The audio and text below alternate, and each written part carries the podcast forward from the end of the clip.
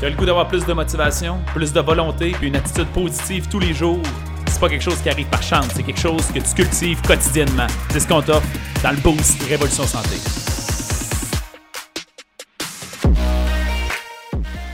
Salut à vous, j'avais très hâte de faire le boost de ce matin, qui est une prolongation du dernier.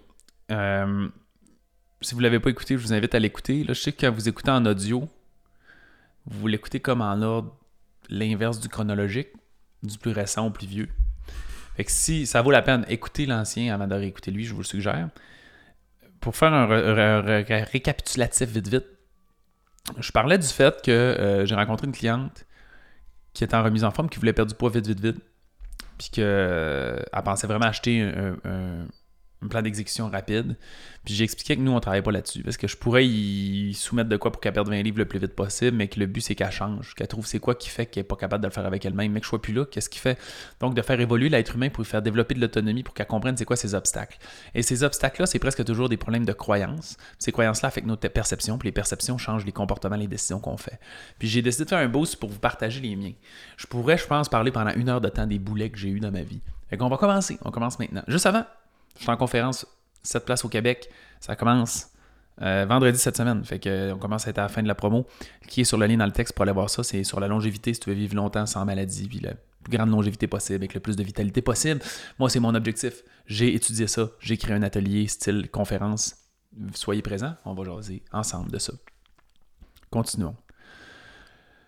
Euh, c'est important, une des premières affaires qu'il faut réaliser, peu importe, c'est que prenez mon histoire et essayez de la comprendre par rapport à la vôtre. Mes défis à moi n'étaient pas vos défis, et j'ai peu de défis qui étaient dans le domaine de la santé et de la remise en forme.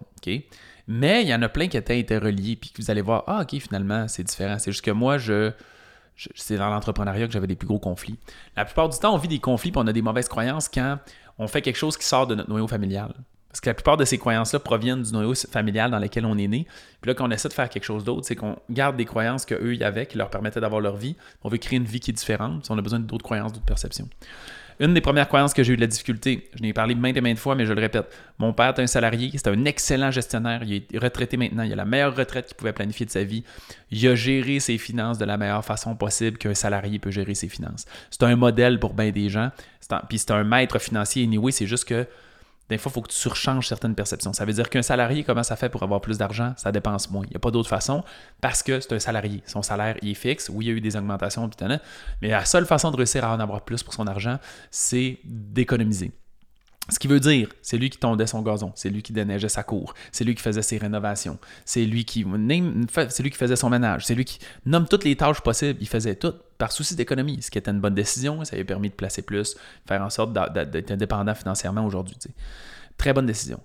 Moi, quand je suis arrivé euh, travailleur autonome ou euh, entrepreneur, je me cette croyance-là était un problème. Je me jugeais. Je me trouvais poche de pas dans mon gazon. Je me trouvais poche de pas faire mes rénaux. Je me trouvais poche d'engager une femme de ménage. Je me trouvais poche de pas négliger ma cour. Fallait que je me parle.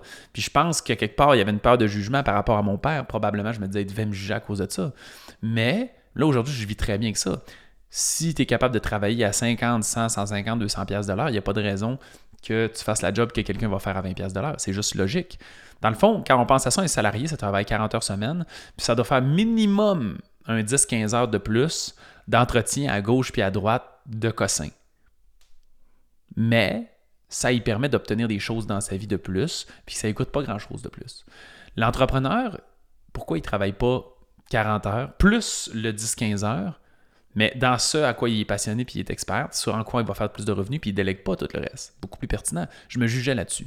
J'ai parlé maintenant à mes employés, je leur expliquais, je réalise que j'avais un problème au fait de faire des profits. Un moment donné dans ma carrière, je me rends compte, je suis pas à l'aise. Je suis mal à l'aise d'avoir des employés qui gagnent entre, je sais pas, 40 puis 80 000 par année, mettons.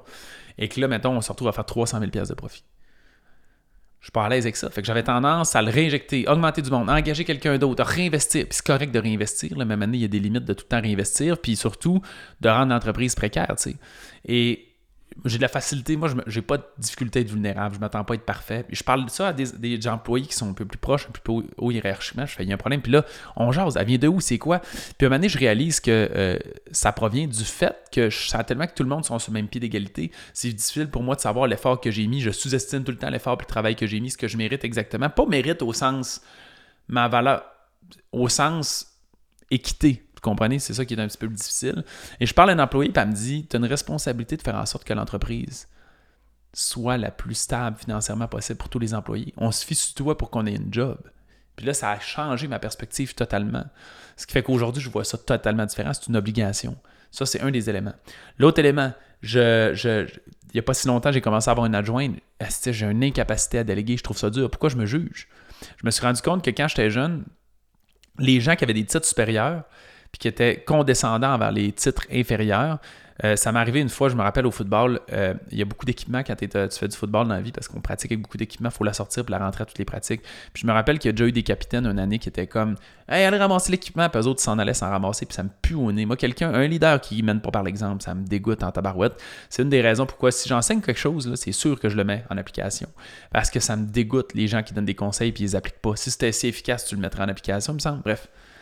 Et je veux pas être cet individu-là. Fait que dans, après ça, les années suivantes, j'ai été capitaine puis je donnais l'exemple. Maintenant, je me rends compte que je me juge. Puis que quand je dis à quelqu'un, hey, fais ça, prends rendez-vous avec telle personne, appelle tel truc pour régler telle affaire, c'est comme si je faisais, moi, je suis plus important que toi. Puis cette condescendance-là me pue au nez. Fait que là, je suis en train de réajuster ça, puis je converse avec mon adjointe pour réussir à. Fait que je pourrais vous en lister un million des affaires de même, mais on a toujours un petit boulet qui nous empêche de faire ça. Ça fait un an et demi à peu près peut-être deux déjà, là, je sais plus, le temps passe vite, mais que je, me considère comme un président directeur général de l'entreprise. J'ai plus un poste précis, puis j'ai des directeurs pour tous mes départements.